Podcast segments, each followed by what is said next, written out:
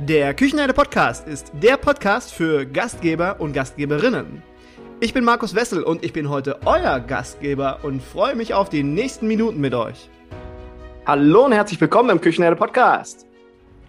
Ich möchte, nein, nein, wir möchten, wir möchten heute den Startschuss setzen für eine Podcast-Reihe, die es im Küchenherde Podcast so noch nicht gegeben hat. Etwas ganz Besonderes, wie sagt man dazu, heißer Scheiß. Es geht um das Thema Nachhaltigkeit und welche wichtige Rolle wir im Gastgewerbe bei diesem Thema spielen, wie wichtig wir sind. Wir sind nämlich meiner Meinung nach ein Big Player, wenn es um dieses Thema geht, wir im Gastgewerbe.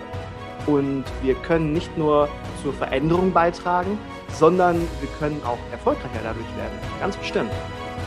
Warum zum Beispiel ein Burger bei McDonald's in der Produktion, und jetzt haltet euch fest, 2500 Liter Wasser benötigt oder warum der, der CO2-Ausstoß des Verkehrs und des Energiesektors weltweit eigentlich nicht die Prio Number One sind oder ist.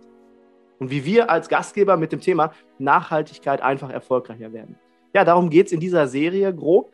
Und diesen Startschuss, den setze ich aber nicht alleine, sondern mit meinem lieben Freund, der mir nicht nur wichtige Impulse in puncto Nachhaltigkeit gesetzt hat, bei mir gesetzt hat, sondern auch maßgeblich daran beteiligt ist, dass wir diese Serie in diesem Umfang aufnehmen und senden. Chris Kaiser ist Gründer und CEO von Clickatree und hat die Initiative Food for Future ins Leben gerufen. Mit Chris zusammen pflanze ich jetzt schon bestimmt seit über einem halben Jahr, pflanze ich mit jedem neuen Hersteller, der sich auf GastroTools 24 platziert, einen Baum. Und viele Gastronomen pflanzen schon mit Chris zusammen Bäume in vielen Ländern der Erde. Und einige Gastronomen, Chris, korrigiere mich, wenn ich das jetzt falsch erzähle, aber haben mit Clickatree es sogar geschafft, den Verkauf eines Gerichtes um 20 Prozent zu erhöhen. Aber dazu gleich mehr. Jetzt erstmal, lieber Chris, herzlich willkommen und schön, dass du da bist. Grüß dich, Markus, und hallo, liebe Küchenherde-Fans. Ich freue mich auch hier zu sein. Schön, dass ihr eingeschaltet habt und mit dabei seid. Wir freuen uns, euch mit auf diese spannende Reise durch das Thema Nachhaltigkeit in der Gastronomie zu nehmen. Wir beide wollen nämlich dieses Interview, Quatsch, dieses Interview, wir wollen diese Podcast-Folge, diesen, diesen Startschuss, den wir jetzt heute setzen, wollen wir ein bisschen anders setzen. Wir wollen uns nämlich einfach mal über das Thema unterhalten und was das für Auswirkungen hat, was das mit uns macht und warum wir im Gastgewerbe einfach so wichtig sind. Und ich habe direkt zum Einstieg habe ich eine, eine Masterfrage oder eine These, die ich einfach mal so in den Raum, also ich, ich werfe diesen Knochen einfach mal hin und du guckst mal, ja, was du damit machst. Jetzt bin ich gespannt. Ja, also da bin ich, das ist, ähm, ich finde die mega, ich finde die mega. Okay, festhalten. Das Gastgewerbe könnte der größte Stellhebel sein, um den Klimawandel nachhaltig positiv zu beeinflussen. Bam. Starke These, Markus. Gefällt mir, finde ich, finde ich klasse und denke tatsächlich, da ist sehr viel Wahres dran, weil durch das Gastgewerbe erreicht man unfassbar viele Menschen. Es ist irgendwie überall vertreten, auch im, im letzten kleinen Dorf gibt es Gastgewerbe und die Leute, die dorthin kommen, die ganzen Gäste und Kunden, sind ja auch Menschen, die man beeinflusst. Und aus dem Grund hat man natürlich extrem einen, einen, einen extrem großen Hebel in der Gastronomie. Deshalb, ja, doch, ich glaube, das könnte man tatsächlich mal provokativ so hinstellen als Eingangsthese. Ähm, glaube ich auch. Also ich glaube natürlich, Politik und so weiter ist auch noch ganz, ganz wichtig, dass da die Rahmenbedingungen geschaffen werden. Aber wenn man so überlegt, wir im Gastgewerbe, wenn man jetzt alleine nur deutschlandweit schaut, wir haben 10 Milliarden Transaktionen pro Jahr. Ob es nur der Kaffee ist, ja, also da ist jede Transaktion mit drin, aber wir, wir, es geht darum, dass wir unsere Menschen, den Endverbraucher, erreichen. Und das tun wir halt sehr, sehr häufig pro Jahr. Und das ist egal, ob Hotel, Restaurant, Gemeinschaftsgastronomie, Delivery, Imbiss.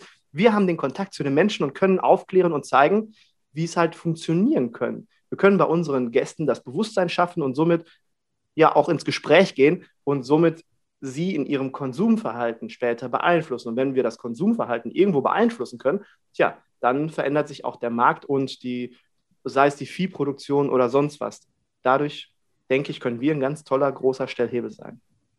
Auf jeden Fall. Und was vielleicht auch noch ein, ein sehr wichtiger Punkt, gerade im Bezug auf das Thema Klimawandel ist und der Vergleich Gastronomie gegen Politik, ist die Agilität der Gastronomie. Das wir ja viel, viel schneller agieren können, als das jetzt irgendwelchen Politikern möglich ist. Dass wenn man eben sein eigenes Restaurant betreibt oder sein Gastgewerbe, dass man als Inhaber potenziell von einem Tag auf den nächsten sagen kann, wir ändern, was wir anbieten zum Beispiel, wir ändern, wie wir es anbieten, wir ändern unsere Verpackung, wir ändern unseren Stromanbieter, all solche Sachen. Und dadurch hat man ja sehr, sehr viele Einzelakteure, die aber insgesamt unfassbar viel verändern können und das sehr flink. Und gerade beim Thema Klimawandel, ohne zu negativ klingen zu wollen, aber wir haben leider nicht mehr ganz so viel Zeit, um uns jetzt auf die Politik zu verlassen. Deshalb obliegt es dann wahrscheinlich uns, die, die Änderung voranzutreiben. Und da haben wir hier natürlich sensationelle Hebel, die wir ausspielen können. Ganz, ganz wichtiger Punkt. Ich halte die Politik nach wie vor als äh, auch einen wichtigen Stellhebel, weil die Rahmenbedingungen da vorgegeben werden. Aber die brauchen dann ja für die Umsetzung mehrere Jahre. Äh, und wir können halt schnell reagieren. Vollkommen richtig. Wollen wir denn mal die Serie so ein bisschen erklären? Wir haben ja Großes vor, wir haben ja telefoniert und wir kamen aus dem Telefonieren gar nicht mehr raus, weil wir die ganze Zeit Ideen reingestreut haben, wie könnten wir diese Serie gestalten. Wollen wir unseren Zuhörern einfach mal erklären, wie wir die Serie gestalten wollen? Auf jeden Fall, ja. Da erinnere mich noch gut. Als wir telefoniert haben, war Markus gerade auf dem Weg ins Wochenende. Aber das wurde dann einfach nochmal ein bisschen verschoben. Verschoben, ja. Weil äh, so viele Ideen aus uns rausgesprudelt sind. Und man kann ja auch so viele verschiedene Aspekte beleuchten beim Thema Nachhaltigkeit. Und das macht ja auch riesig viel Freude, weil es auch so viele Quick Wins gibt, die man tatsächlich von einem Tag auf den nächsten umsetzen kann und damit dann erste Erfolge feiert. Das ist ja nicht so, dass man, weiß nicht, das komplette Gebäude sanieren muss und alles umstrukturieren oder so, sondern es gibt viele kleine Dinge, die man von einem Tag auf den nächsten ändern kann. Und deshalb macht so viel Freude, weil man so schnell Resultate sieht und, und Erfolgserlebnisse einfährt. Also ja, lass uns mal so ein bisschen umreißen, was so alles passieren wird in den nächsten Wochen. Okay, also in dieser Folge, dann beginne ich mal mit unserer Folge, mit unserem Startschuss hier. Wir wollen einfach mal erklären, äh, Klimawandel Begriff, der wird sehr häufig verwendet, aber was steckt da eigentlich genau hinter? Und was sind so die größten Dinge, die den Klimawandel beeinflussen und warum hat das was mit uns zu tun? Und wir wollen in dieser Folge nicht missionieren, auf keinen Fall. Das ist, glaube ich, das Schlimmste, was man machen kann. Aber wir wollen einfach ein Bewusstsein schaffen. Was passiert, wenn wir nichts tun und wenn wir uns nicht mit dem Thema beschäftigen? Und was könnte passieren, wenn wir uns mit dem Thema beschäftigen? Und was können wir auch für unsere eigene äh, Hotellerie, Gastronomie, für unseren eigenen Laden dabei herausholen? Das ist so grob umrissen das, was wir in dieser Folge vorhaben. Auf jeden Fall. Und das ist auch das, was, was uns bei Click and Treat zum Beispiel immer sehr am Herzen liegt, dass man eben nicht missioniert, sondern dass man versucht, so Win-Win-Szenarien aufzubauen, wo alle beteiligten Partner von profitieren. Und ich denke, das ist ganz wichtig, um diesen nachhaltigen Ansatz auch langfristig nachhaltig zu machen. Weil würde man jetzt jemanden zwingen, keine Ahnung, CO2 zu kompensieren oder so, dann machen das manche vielleicht mit für kurze Zeit, aber sicherlich nicht langfristig. Und deshalb muss man schauen, dass, dass alle beteiligten Partner profitieren können von dem, wie man es angeht. Ich habe ja gerade erzählt, ich habe hier vier Seiten. Ich hatte mich vorbereitet auf, und, und auf diese ganze Podcast-Serie, gerade auf unser Podcast-Interview, äh, weil es halt der Startschuss ist und so, äh, ja, wir setzen ja jetzt gerade die Weichen, ob ihr lieben Zuhörer da draußen am Ball bleibt oder nicht. Und ich habe mir mich vorbereitet und habe mal so ein paar Fragen aufgeschrieben. Quatsch, ein paar Fragen, ein paar Zahlen und ein paar Fakten aufgeschrieben. Und Sachen, die mich halt wirklich hm, ja, zum Staunen gebracht haben. Nicht nur, nicht nur positiv leider. Und wenn man so, und ich hau jetzt einfach mal so ein, zwei Zahlen immer so zwischendurch mal raus. Was äh, benötigen wir zum Beispiel, ich hatte es gerade schon mal gesagt, für einen kleinen Hamburger? Da brauchen wir zweieinhalbtausend Liter Wasser, um den zu produzieren. Oder wenn wir jetzt äh, ein Ei essen, dafür brauchen wir 1800 Liter Wasser, um das zu produzieren. Oder um ein Liter Milch zu produzieren, sind es 1000 Liter Wasser. Und äh, warum das so viel ist, da kommen wir gleich nochmal zu. Aber dann bin ich schon mal ein paar Zahlen losgeworden. Ich bin ja so ein, so ein Zahlenmonk und ich muss das immer alles erzählen. Tut mir leid. Okay, weiter zur Serie. Es ist total krass, ne? auch wenn man jetzt hört, dass das Ei braucht fast doppelt so viel Wasser wie ein Liter Milch, wo man sich eigentlich immer bewusst war, dass ja auch Milch und, und Milchprodukte relativ klimaintensiv sind. Aber dass das jetzt bei einem Ei auch der Fall ist, das war mir tatsächlich so bislang nicht bewusst. Also nicht, dass ihr denkt, die 1000 Liter gehen alle in das Huhn. Nein, aber wir erklären, wir erklären gleich, äh, warum und weshalb, äh, wo die ganzen Liter hingehen und äh, warum wir auch im Verbrauch äh, so viel Wasser verbrauchen. Ein durchschnittlicher Mensch verbraucht, also zumindest in den USA, warte mal, ich glaube, 5400 Liter Wasser verbraucht ein Mensch pro Tag. Und das ist nicht, weil er trinkt und duscht und so weiter. 50 Prozent gehen davon in den Konsum von Fleisch- und Milchprodukten. Also wirklich zweieinhalb, äh, 2800 Liter Wasser ungefähr nur für den Konsum von Fleisch und Milch. Krass, ja. Das ist ja auch das Spannende, ne, wie du sagst, das macht es ja auch dann so interessant in der Gastronomie, dass man so einen großen Hebel hat, dass man so viel mhm. verändern kann. Ich finde, die Zahlen belegen das sehr schön. Ja, wir können, wir können wenn wir äh, die Menschen, ein Bewusstsein bei den Menschen draußen schaffen, dann können wir die Hälfte dieses Verbrauchs können wir beeinflussen und ja, positiv beeinflussen. Das ist mega krass. Deswegen meine These, ich glaube, da ist gar nicht so viel Falsches dran. Äh, wir sind einer der größten Stellhebel, um eine Veränderung zu bewirken. Genau. Wir machen aber nicht nur diese eine Folge, sondern da kommt noch mehr. Da kommt noch eine ganze Menge, die wir geplant haben. Und weil Nachhaltigkeit ist ja nicht nur, nicht nur Essen, Nachhaltigkeit ist nicht nur auf den Schalter zu drücken und äh, das Licht auszumachen, sondern da steckt ja noch viel, viel mehr zu, dahinter. Möchtest du mal ein bisschen erzählen, was noch kommt? Sehr gerne, ja. Ich äh, bin ja auch super gespannt auf, auf die ganzen kommenden Gespräche. Und es lohnt sich auf jeden Fall dran zu bleiben. Also da wird wirklich eigentlich jedes Thema beleuchtet, was man in, in der Gastronomie zum Thema Nachhaltigkeit zumindest mal angedacht haben sollte. Und auch da, wie Markus vorhin treffend gesagt hat, wir werden kein missionieren, wir werden Inspirationen geben, wir werden Input liefern und dann könnt ihr selbst entscheiden, welche der Ideen ihr für sinnvoll erachtet und vielleicht bei euch umsetzen möchtet. Oder wo ihr sagt, boah, ey, nee, lass mich in Ruhe mit dem Quatsch, ich äh, mache das auf meine Art und Weise. Also da seid ihr natürlich ganz frei. Wie Markus sagt, das Potenzial, was wir haben, was wir beeinflussen können, ist, ist unfassbar riesig. Und alle zusammen werden wir auch super, super viel beeinflussen das Wichtigste daran ist, dass man eben mit kleinen Schritten anfängt, dass man nicht sich von der Gesamtheit irgendwie überwältigen lässt und dann denkt, oh Gott, und jetzt muss ich praktisch mein komplettes Business irgendwie umstellen und oh, das ist alles viel zu viel, da fange ich lieber gar nicht an, sondern dass man mit kleinen Schritten beginnt und sagt, na, Markus hat gerade das, das Licht angesprochen, was man ausmacht, bevor man äh, das, das Restaurant vielleicht verlässt, ist ein Anfang. Ne? Rettet noch nicht die Welt, aber ist sicherlich ein wertvoller erster Schritt und darauf baut man dann weitere Schritte auf und so wird dann insgesamt sehr viel Grünes draus. Genau. ja, normalerweise sagt man ja, da wird ein Schuh draus, aber jetzt heute, da wird was Grünes raus. Äh, fantastisch.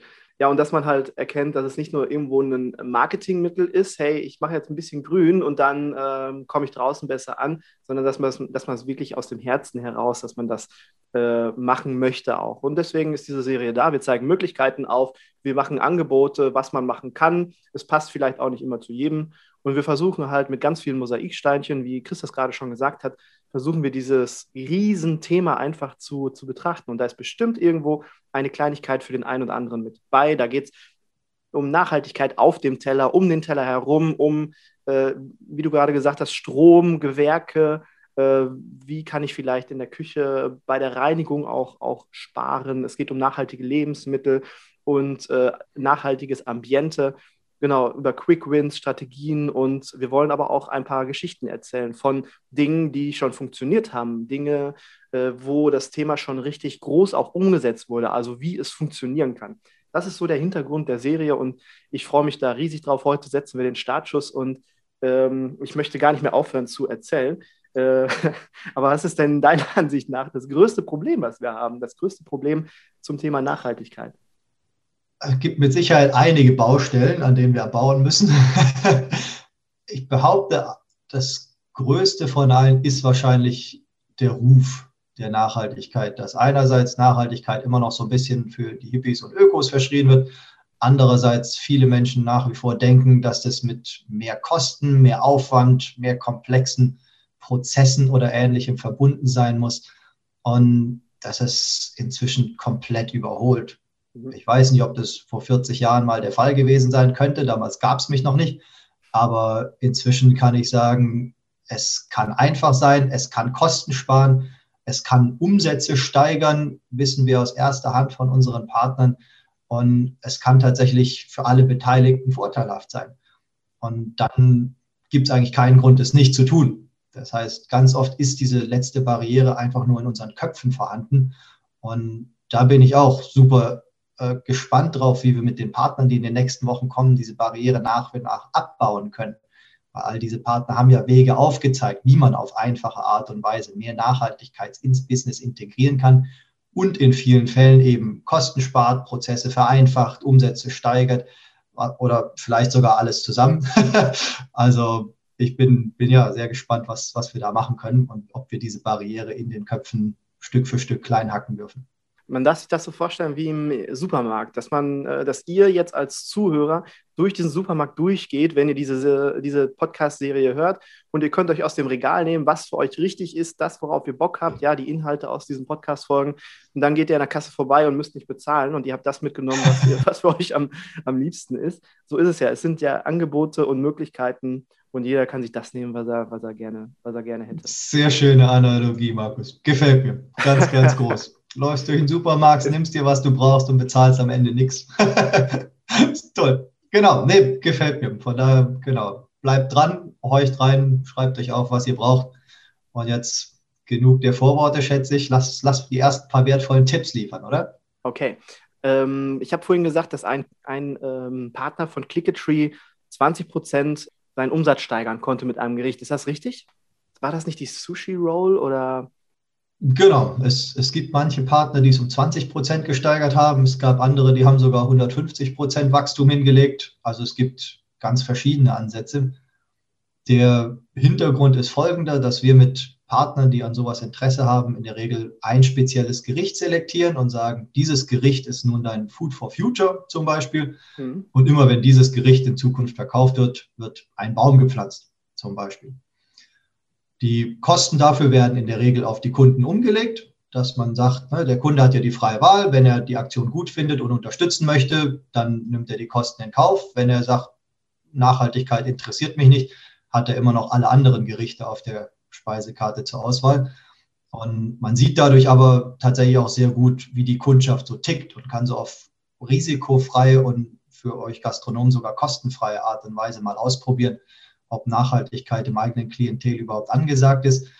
Und die Nachfrage und, und die Resultate sind absolut faszinierend. Also sowohl ne, im Freiburger Waldrestaurant St. Ottilien, die innerhalb von drei Monaten den Umsatz des Food for Futures um 150 Prozent gepusht haben, oder das Stuttgarter I Love Sushi, was Markus gerade angesprochen hat, die sogar jetzt während Corona, während des Lockdowns weiterhin die Umsätze nach oben treiben, wo ich mir jedes Mal an den Kopf fasse und denke, Leute, wie macht ihr das?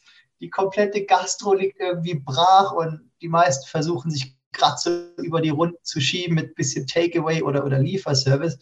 Und I Love Sushi schiebt einfach nach und nach neue Rekordzahlen hier.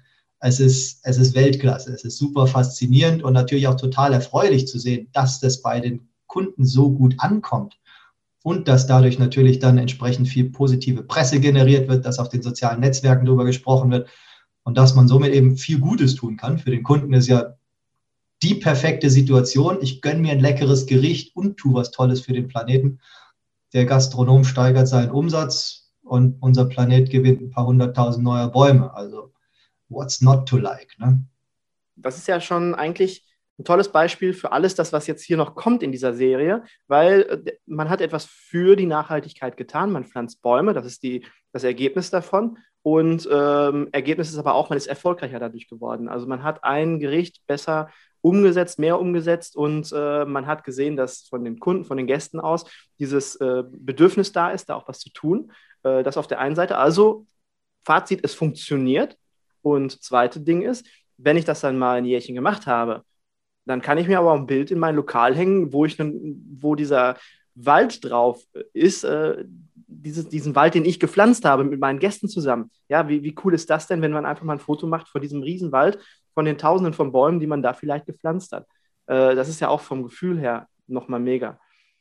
Ja, auf jeden Fall. Da legen wir natürlich auch großen Wert drauf, dass unsere Partner dann entsprechendes Bild- und, und Marketingmaterial erhalten, dass man dieses grüne Engagement auch dann weiter kommunizieren kann frei nach dem Motto, tue Gutes und rede drüber. Auch gerade im Zuge unseres Outreaches haben wir mit vielen Gastronomen gesprochen, die sich schon irgendwie nachhaltig engagieren, aber das nicht so wirklich kommunizieren, weil sie sich vielleicht nicht gut dabei fühlen oder denken, natürlich, ich bin ja verpflichtet dazu, was Gutes zu tun oder so. Ich habe nun mal viel Verantwortung als Gastronom. wir sind der Meinung, sprecht trotzdem drüber. Sagt euren Kunden, was ihr Tolles macht. Lasst es die Presse wissen und schreibt in Newsletter auf sozialen Netzwerke, überall, damit die Menschen wissen, was sie Gutes tun können, indem sie bei euch zu Gast sind. Ist nicht falsch. Wer sich wirklich sinnvoll und wie Markus vorhin sagt, auch von Herzen nachhaltig engagiert, der sollte damit auch Marketing machen dürfen und, und davon dann profitieren. Ganz klar. Sollen wir, sollen wir mal anfangen, ein bisschen über die Auswirkungen zu sprechen? Also äh, über die Auswirkungen, wenn nichts passiert oder beziehungsweise das, was jetzt gerade passiert? Ich habe zum Beispiel dadurch, dass ich äh, die Filme Cospiracy und Seaspiracy gesehen habe, das war auch so für mich so ein, so ein weiterer Impulsgeber dafür, mehr zu tun. Und äh, das waren halt Filme, die haben einen äh, bewegt, die haben mich sehr, sehr traurig gemacht, definitiv. Also in manchen Szenen, da hatte ich äh, ein Kloß im Hals und dachte mir, das können wir doch alles so nicht tun. Und es waren keine gute, guten Gefühle, aber manchmal muss man auch über solche Dinge sprechen, auch wenn es vielleicht nicht positiv ist. Ähm, um halt ein Bewusstsein zu schaffen. Und weil wir haben dieses Wort Klimawandel, was jetzt im Raum steht, aber was, was steckt, da, steckt da überhaupt hinter? Und wir haben steigende Meeresspiegel, ja, durch, durch die äh, Erhöhung der Temperatur, durch diesen Klimawandel, äh, Monsterstürme, die auf uns zukommen und die Poolkappen schmelzen, äh, weil die Temperatur immer heißer wird. Und da geht es auch wirklich um wenige Grad, irgendwie um, um ein, zwei Grad Klimaveränderung, die schon diese, diese ganzen krassen Auswirkungen haben. Und äh, einige äh, Forscher sagen auch, wir stehen vor dem größten Artensterben, das die Erde seit dem Verschwinden der Dinosaurier erlebt hat. Und so eine Aussage finde ich halt auch mega krass. Und wir glauben immer, dass ähm, wir jetzt mit den Elektroautos, das ist eine coole Sache, ja, ich bin da ein Fürsprecher für diese Elektroautos. Ich glaube, da steckt noch viel Potenzial drin. Aber ähm, dieses ganze Thema, fossile Brennstoffe, Autos, Industrie und Energie und so weiter, das ist eine Ursache, das gehört dazu, aber das ist nicht der, die, die größte Ursache. Das ist nicht die größte Ursache, die unser äh, Klima stresst, sondern äh, das sind die steigenden Viehbestände. Ja, hauptsächlich Kühen tatsächlich, muss man sagen. Die steigenden Viehbestände, wir sind ja von, von der Weltbevölkerung, haben wir uns ja so krass äh, verdoppelt und verdreifacht in den letzten äh, paar hundert Jahren. Und die müssen ja auch alle irgendwo versorgt werden. Und unser Fleischkonsum hat sich ja gerade in den letzten 30 Jahren 40 Jahren hat sich ja wesentlich äh, erhöht. Und das bedeutet natürlich auch, dass dieser Viehbestand sich erhöht hat. Und dieser, diese Verdauung, die beim Vieh erzeugt wird, ja, das ist Methan und das ist 68 mal schädlicher als das Abgas eines Autos. Das muss man sich mal überlegen. Und äh, das sind halt Sachen, die halt ganz stark dazu beitragen, dass unser Klima ja, beschädigt wird. Aber siehst du das genauso, Chris, dass die Viehbestände eines der größten Probleme sind oder siehst du da eher andere Faktoren, die beeinflusst werden sollten? Bin ich ganz bei dir. Eventuell auch beeinflusst aufgrund der beiden Filme, die du vorhin nanntest. Es ist ja, sehr schwierig von der Hand zu weisen, dass eben die Viehwirtschaft enorme Auswirkungen hat. Einerseits wegen des ausgestoßenen Methans im, im Falle der Kühe jetzt. Andererseits, weil sie natürlich viel Platz brauchen, um zu weiden so. Das ist, äh, kostet dann natürlich wieder Landfläche, die leider oftmals in, in Regionen abgezwackt wird, wo sonst vielleicht tropische Regenwälder stehen könnten. Und zusätzlich kommen dann ja noch die, die Futterquellen für die Tiere, die auch wieder Platz brauchen. Und so gesehen ist es einfach von der Flächennutzung her relativ ineffizient. Aber auch da, ne, zum Glück entwickeln sich nach und nach Alternativen, auf die man umschwenken kann. Wer die Filme Cowspiracy und Seaspiracy gesehen hat, was ich ein bisschen schade fand, gerade bei Seaspiracy war also im Endeffekt der Tenor, wer was ändern möchte, hört komplett auf Fisch zu essen. Ich glaube, dieses Umschwenken von 100 auf 0 ist immer extrem schwierig. Und da müsste man vielleicht so einen softeren Wandel einbauen dass man sagt, okay, wer aktuell halt jeden Tag Fisch isst, der kann ja versuchen, einmal pro Woche keinen Fisch zu essen oder so. Oder ein Ersatzprodukt auszuprobieren oder sowas. Und sobald das dann funktioniert, dann macht man noch einen zweiten Tag ohne Fisch oder, oder einen dritten und arbeitet sich so nach und nach vorwärts. Aber komplett von 100 auf 0 zu gehen, ist meistens ein Projekt, was ein oder zwei Wochen funktioniert und dann wieder gnadenlos scheitert und alle Leute zurück zu ihren mhm. alten Gewohnheiten fallen. Und dann hat man ja auch nicht so viel gewonnen. Von daher muss man schauen, dass man es irgendwie sinnvoll angeht, wenn man Veränderungen hervorrufen möchte. Ja, eher, eher eine Enttäuschung dazu gewonnen, weil man äh, was, was man sich vorgenommen hat, nicht geschafft hat. Und deswegen finde ich das auch so gesund, dass man das so macht. Äh, ich sag mal, bei uns zu Hause, meine Freundin und ich, wir essen eigentlich wirklich gerne äh, auch mal ein Stückchen Fleisch. Ich bin so ein riesen Bratwurst-Fan. Ich esse unheimlich für mein Leben gerne Bratwurst. Das ist auch nicht das Beste. Aber wir machen halt das jetzt so. Wir essen jetzt in der Woche kein Fleisch, ja, nicht vegan, vegan schaffen wir noch nicht, aber wir, äh, wir ernähren uns von Montag bis Freitag vegetarisch und am Wochenende äh, braten wir uns dann mal auf dem Grill eine Bratwurst oder ein Steak oder sowas und äh, damit kommen wir gut zurecht, fühlen uns dabei wohl und äh, für uns ist das absolut okay. Und das ist für uns jetzt ein Schritt. Wir wissen nicht, ob da noch mehr Schritte kommen, aber wir fühlen uns zum Beispiel schon sehr wohl dabei und wir ziehen das auch weiterhin durch. Und das finde ich, find ich so absolut gesund. Und wenn man sich überlegt, in Deutschland durchschnittlich isst jeder 150 Gramm Fleisch pro Tag.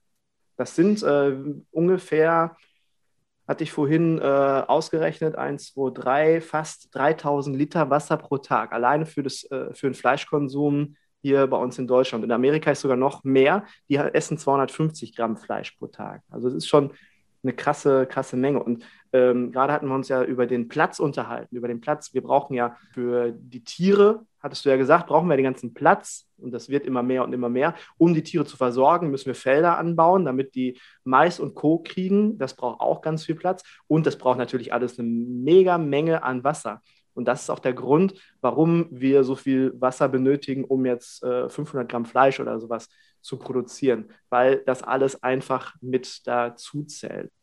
Genau, da ist ja auch die Schwierigkeit, dass man sagt, dass tatsächlich Wasser eins der großen zentralen Themen dieses Jahrhunderts werden wird, weil weniger und weniger zur Verfügung steht, weil mehr und mehr Menschen auf dem Planeten sind, die Wasser benötigen. Und auch da muss man, es ist noch nicht so krass in den Köpfen oder auch in den Medien angekommen, wie vielleicht äh, das Thema Klimawandel oder CO2 oder sowas. Aber es ist sicherlich ein Thema, was in den nächsten Jahren immer präsenter werden wird. Und es gibt leider auch schon große Striche des Planeten, die von Dürren betroffen sind. Und das ist nicht so schön anzuschauen. Also auch aus, aus dem Grund lohnt sich sicherlich, sich ab und zu Gedanken darüber zu machen, was Markus jetzt sagt, mit, ne, man muss, isst unter der Woche kein Fleisch und dafür genießt man es am Wochenende umso mehr, ist sicherlich ein guter Anfang, weil der Gedanke ist ja auch nicht, dass man überhaupt kein Fleisch mehr essen muss. Man muss es halt nachhaltiger essen und, und verantwortungsvoller. Und dann ist ja auch Fleisch prinzipiell essbar. und ähm, insgesamt sind 45 Prozent aller Länderflächen oder Landflächen der Welt sind äh, für die Viehzucht und äh, natürlich für die Ernährung der Tiere eingespannt. Also 45 Prozent der Landflächen. Das finde ich auch schon eine mega krasse Zahl. Fast die Hälfte der Welt, also die Hälfte der Landflächen der Welt. Aber jetzt haben wir so ein bisschen, glaube ich, über die Auswirkungen gesprochen, konnten, glaube ich, auch ganz gut darstellen, was passiert, wenn es jetzt so, so weitergeht und was so die, die Stellhebel sind. Was können wir denn Schönes tun, um dagegen zu wirken? Sehr guter Punkt. Ich finde lösungsorientiert denken genau. immer deutlich wertvoller, als sich zu sehr in die potenziellen negativen Folgen reinzusteigern. Äh, du hast ja schon einen interessanten Punkt angesprochen, dass man einfach den, den eigenen Fleischkonsum so ein bisschen runterfährt und mal Alternativen ausprobiert, sich vielleicht auf ein, zwei Tage die Woche dann mit, mit Fleisch beschränkt. In der Gastronomie hat man da natürlich noch viel größere Hebel, weil man ja die Ernährungsgewohnheiten sehr viel mehr Menschen als nur die eigenen beeinflussen kann. Und auch da ist es sicherlich wertvoll, sich mal zu überlegen, sollte ich vielleicht mal ein veganes Gericht auf meine Karte aufnehmen. Einfach mal gucken, wie es ankommt. Und das kann einerseits entweder komplett vegan sein oder mal eins mit einem Fleischersatzprodukt oder so, um zu schauen, was die Kunden dazu prinzipiell sagen. Und dann nimmt man das Feedback an Bord. Natürlich ist jeder Gastronom auch irgendwo ein Geschäftsmann und man kann den, das eigene Restaurant nur betreiben, wenn man auch Profite einfährt muss man natürlich auf das Feedback der Kunden Wert legen. Aber man kann sie auch mal ein bisschen in die Richtung pushen und sagen, pass mal auf, hier gibt es gerade irgendwie ein leckeres Special diesen Monat, probier das doch mal aus. Ich bin ziemlich zuversichtlich, dass es dir schmecken wird. Und dann schauen, was die Kunden dazu sagen. Ja, wir sind ja auch gleichzeitig äh, Botschafter. Das heißt, wir sind mit unseren Gästen ja auch während dieser 10 Milliarden Transaktionen pro Jahr, sind wir auch im Gespräch oder haben die Chance, ins Gespräch zu gehen und kann, können, können darüber reden und können dieses Angebot machen. Hey, ich habe hier was ganz Neues, ich habe was ausprobiert und ähm, probier das mal aus. Also sind wir ja gleichzeitig Botschafter. Deswegen dieser, dieser große Stellhebel. Mensch, jetzt hatte ich sowas Tolles im Kopf und das habe ich wieder vergessen. Das, das geht ab äh, seit Mitte 30 geht das los, dass die Sachen innerhalb von einer Sekunde auf die nächste irgendwie weg sind. Mensch, kennst du das? Ja, es kommt, kommt leider ab und zu vor, ja. Ist, mhm. äh, auch schon vor Mitte 30. Mann, Mann, Mann, ich hatte so einen tollen Gedanken im Kopf. Ja gut, der kommt bestimmt gleich wieder, aber ich habe hier noch eine ganz interessante Zahl zum Thema Biomasse.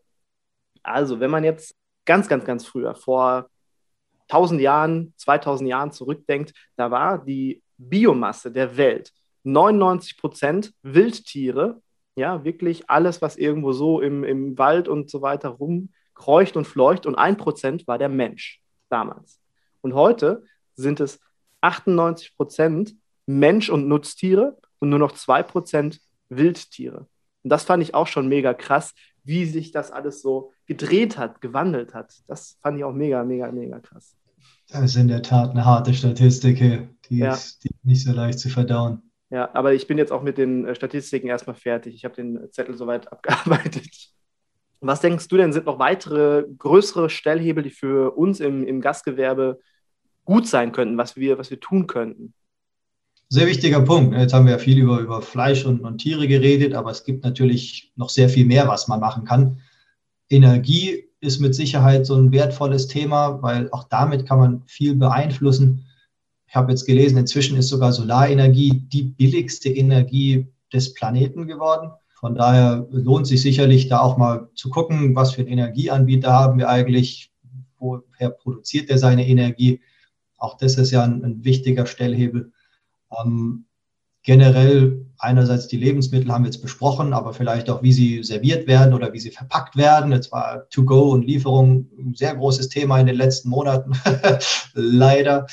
Äh, auch da kann man sich mit Sicherheit Gedanken drüber machen. Wer den Film Seaspiracy gesehen hat, der hat ja auch gesehen, es landet leider auch viel Abfall dann nachher im Meer. Das ist ja nicht der Sinn der Sache. Man kann ja auch schauen, ob man diesen Abfall vielleicht vorher gar nicht erst produzieren kann, idealerweise. Also wir arbeiten auch mit vielen Partnern, die sagen, ne, für jeden Kunden, der sein eigenes Mehrweggeschirr mitnimmt oder so, um darin dann sein Takeaway-Essen einzupacken, Davon gehen dann vielleicht 20 oder 50 Cent in Richtung Baumpflanzer. Das ist ja auch schon ein Anfang. Und dann werden halt pro 10 Kunden ein Baum gepflanzt. Also auch da kann man sicherlich was machen. Und natürlich geht es dann weiter mit den kleineren Dingen im, im eigenen Gastrobereich, mit Plastikstrohhalmen zum Beispiel. Ich denke, das ist so das, das meistdiskutierteste Thema, auch wenn es jetzt nicht den Riesen, die riesen Auswirkungen hat, aber auch da ist oftmals wertvoll, dass man eben mit diesen kleinen Sachen anfängt und dann weitergeht. Und das ist auch das, was wir unseren Partnern gerne nahelegen, ist, dass wir sagen, Baumpflanzen pro Mahlzeit ist ein starker Anfang. Dadurch wird die Gastronomie nicht umweltneutral oder wird die Welt gerettet oder so, aber es ist ein guter Anfang, um dann auch mit Kunden ins Gespräch zu kommen, was du vorhin angesprochen hast, ne? diese 10, Millionen, äh, 10 Milliarden Transaktionen, dass man, dass der Kunde dann fragt, ihr habt jetzt da dieses Food for Future Gericht, ihr pflanzt jetzt einen Baum, hä, verstehe ich gar nicht, warum, äh, was bringt denn das oder so und dass man dann auch über andere Nachhaltigkeitsinitiativen aufklärt und sagt, naja, das ist schon wertvoll, ne? Thema Klimawandel. Wir haben jetzt auch unsere Energie umgestellt oder haben jetzt uns ein Solarpanel aufs Dach gepackt oder was immer. Und dass man damit dann den Kunden weiter erläutert und Aufmerksamkeit schafft, wie man selbst als Gastronom praktisch als führendes Beispiel vorausgeht. Der Kunde vertraut einem ja, darum frequentiert er mein Restaurant. Und wenn ich dann als diese Vertrauensfigur wertvolle Tipps weitergebe und sage, diese und jene Veränderung habe ich schon getroffen, weil es ist wertvoll und es ist inzwischen auch dringend, dann hat man damit mit Sicherheit einen ziemlich guten Einfluss auf viele Kunden. Man kann so dann ein Umdenken im größeren Stile bewirken. Wir, wir übernehmen dann ja auch ein Megastück Verantwortung und das ist ja dann auch das, was bei unseren Gästen ankommt. Und äh, wir stehen ja in einer ganz anderen, jetzt durch diese blöde Situation, die gerade ist, in einer ganz anderen Aufmerksamkeit als noch vor anderthalb Jahren vielleicht. Da waren wir der Gastronom um die Ecke oder ähm, der Wirt um die Ecke und da war diese Verbindung noch nicht so stark. Und jetzt ist diese Verbindung ja noch viel, viel stärker geworden. Die Wertschätzung ist viel, viel mehr geworden. Und deswegen ist auch diese Aufmerksamkeit, die Leute gucken mehr hin. Und wenn wir dann Verantwortung übernehmen und unsere unsere Sachen vielleicht klimaneutral anbieten oder was für die Klimaneutralität tun, dann sehen die Leute das ja auch viel, viel stärker als früher noch. Und das finde ich ein tolles Ziel, was man sich einfach mal vor die Brust nehmen kann. Und das kann jeder für sich eigentlich machen, dass man sagt, okay, meine Gastronomie, meine Hotellerie, äh, mein Café, was ich jetzt hier habe, ich gucke mal, was für einen äh, Fußabdruck, was für einen CO2-Fußabdruck hinterlasse ich denn eigentlich. Und mein Ziel ist es, in den nächsten zwölf Monaten, 24 Monaten durch Maßnahme A, B, C klimaneutral zu werden. Und wenn das jeder machen würde, dann wäre die Gastronomie, die, das Gastgewerbe insgesamt in Deutschland klimaneutral. Und das finde ich mal ein mega Ziel und das wäre auch eine mega Wirkung auf unsere Gäste, auf unsere Kunden. Und ja, könnten wir so ausrufen, glaube ich. auf jeden Fall. Das erklärte Ziel der Küchenherde-Fans ist äh, Klimaneutralität. Mal schauen, auch da, ne, es, es kommt, glaube ich, zuerst immer darauf an, dass man versucht, Emissionen zu reduzieren, bevor man es einfach irgendwie losrennt und sagt, ach komm, ich gleiche das alles aus, äh, sondern dass man erstmal schaut, was kann ich vielleicht verändern, was kann ich vielleicht abschaffen, weil generell auch Zeug, was produziert wird, braucht ja auch immer Ressourcen und diese Ressourcen werden immer knapper, je nachdem, was für Ressourcen das sind. Da muss man dann mal schauen. Aber es ist auf jeden Fall nicht falsch, mal Bestandsaufnahme zu machen und sich dann selbst Ziele zu stecken. Die können auch deutlich niedriger sein, als dass man jetzt sofort für auf Klimaneutralität aus ist, aber dass man sagt, ich mache mal meine ersten ein, zwei Schritte und dann gucke ich, wie es mir gefällt und wie ich mich damit fühle und dann kann ich mich ja immer noch weiterentwickeln. Hast du denn, was denkst du denn, was für ähm, Vorteile die Nachhaltigkeit für den Gastgeber selbst bringt? Oh, ganz viele. Erinnert ihr euch noch an dieses Coronavirus, was irgendwie die komplette Gastronomie sehr lange sehr lahmgelegt hat? Ich glaube, es kam daher, dass wir zu tief in den Lebensraum von wilden Tieren eingedrungen sind und daraufhin mit Viren in Kontakt kamen, die wir Menschen nicht so gut vertragen haben. Hm. Deshalb könnte ich mir gut vorstellen, dass wenn wir ein klein bisschen mehr Wert auf Nachhaltigkeit legen, wir vielleicht ein paar weniger diese anderen Viren äh, oder mit ein paar weniger dieser Viren in Kontakt kommen, die, da, die es da draußen noch gibt, ganz ohne Frage. Bin mir sicher, dieser Planet hat noch sehr viele Viren für uns parat, die für uns Menschen nicht so großartig sind. Und je mehr davon einfach niemals erforscht und entdeckt werden, ich glaube, desto besser für uns alle Beteiligten. Also ist das mit Sicherheit ein, ein, ganz großer Punkt, auf den wir uns vielleicht auch ab und zu manchmal besinnen sollten. Andererseits, wie eingangs auch schon angesprochen, nachhaltiges Engagement kann den eigenen Profit und den eigenen Umsatz ankurbeln, indem man eben schon auch einen neuen Marketinghebel hat, mit dem man an die Presse gehen kann, den man an die eigenen Kunden vermitteln kann, der eben aufs äh, große Schild kommt, was vor der Tür steht oder aufs Poster, was man an die Wand klebt. Und viele Menschen sind ja nun mehr und mehr sensibilisiert fürs Thema Nachhaltigkeit. Mhm. Deshalb kann man damit mit Sicherheit sehr viel erzielen. Ne? Und wenn man sich die Werbung im Fernsehen anguckt, man hat so das Gefühl, die ganze Welt ist inzwischen nachhaltig. Ja, die ganzen großen Mark halt, Marken machen ja nur noch Nachhaltigkeitswerbung. Aus dem Grund, dass es funktioniert. Und damit möchte ich nicht sagen, dass Greenwashing großartig ist, sondern einfach, dass man, wenn man sich tatsächlich nachhaltig engagiert, wie Markus vorhin so schön sagt, auch mit dem Herzen dabei ist, dass man damit dann auch das eigene Business weiter vorantreiben kann. Und daran sehe ich überhaupt nichts Negatives, solange das nachhaltige Engagement ernst gemeint ist und wirkungsvoll umgesetzt wird. Lieber Chris, das war ein wunder, wunderbares, ein sensationelles Schlusswort für diesen Startschuss in diese Podcast-Serie. Dann würde ich sagen, wir, äh, der Startschuss ist gefallen. Wir sehen zu, dass wir die Polkappen da lassen, wo sie sind und dass nicht noch viel, viel mehr schlimme Viren da zum Vorschein kommen, wenn wir nicht darauf achten, äh, da weiß ja auch keiner, was da drunter steckt. Also, wir tragen jetzt einen Teil dazu bei, wir reden drüber und ich denke, das ist eine ganz tolle Sache und freue mich auf die nächsten Folgen. Ganz vielen lieben Dank dir für deine Zeit, Markus. Super cool auch, dass du diesen Podcast auf die Beine gestellt hast und weiter mit so viel Feuer und Flamme betreibst. Danke auch alle Küchenherde-Fans, dass ihr zugehört habt. Bleibt auf jeden Fall dran. Da sind auch einige spannende Folgen in der Pipeline, die ihr keinesfalls verpassen solltet. Und Wer Interesse hat, sich weiter darüber zu unterhalten, der darf sich natürlich jederzeit gerne melden. Entweder bei mir, Chris at Clickatree, oder bei Markus natürlich, oder bei den anderen Podcast-Partnern, die in den nächsten Wochen noch, äh, die in den nächsten Wochen noch kennenlernen werdet. Also wir freuen uns alle, unser Know-how zu teilen und unsere Ideen zu teilen. Wie Markus schon sagt, über Nachhaltigkeit können wir sehr lange reden. wir tun es auch sehr gerne. Deshalb äh, sprecht uns gerne an, wenn wir irgendwie behilflich sein können. Dankeschön, lieber Chris. Danke für deine Zeit. Dankeschön für ja, deine Worte und jetzt wünsche ich dir einen ganz tollen Tag und würde sagen, bis bald. Mach es gut. Vielen lieben Dank. Auch dir, Markus. Bis zum nächsten Mal. Das war der Startschuss zur Nachhaltigkeitsserie im Küchenherde Podcast mit dem verführerischen Titel Nachhaltigkeit als Erfolgsfaktor im Gastgewerbe.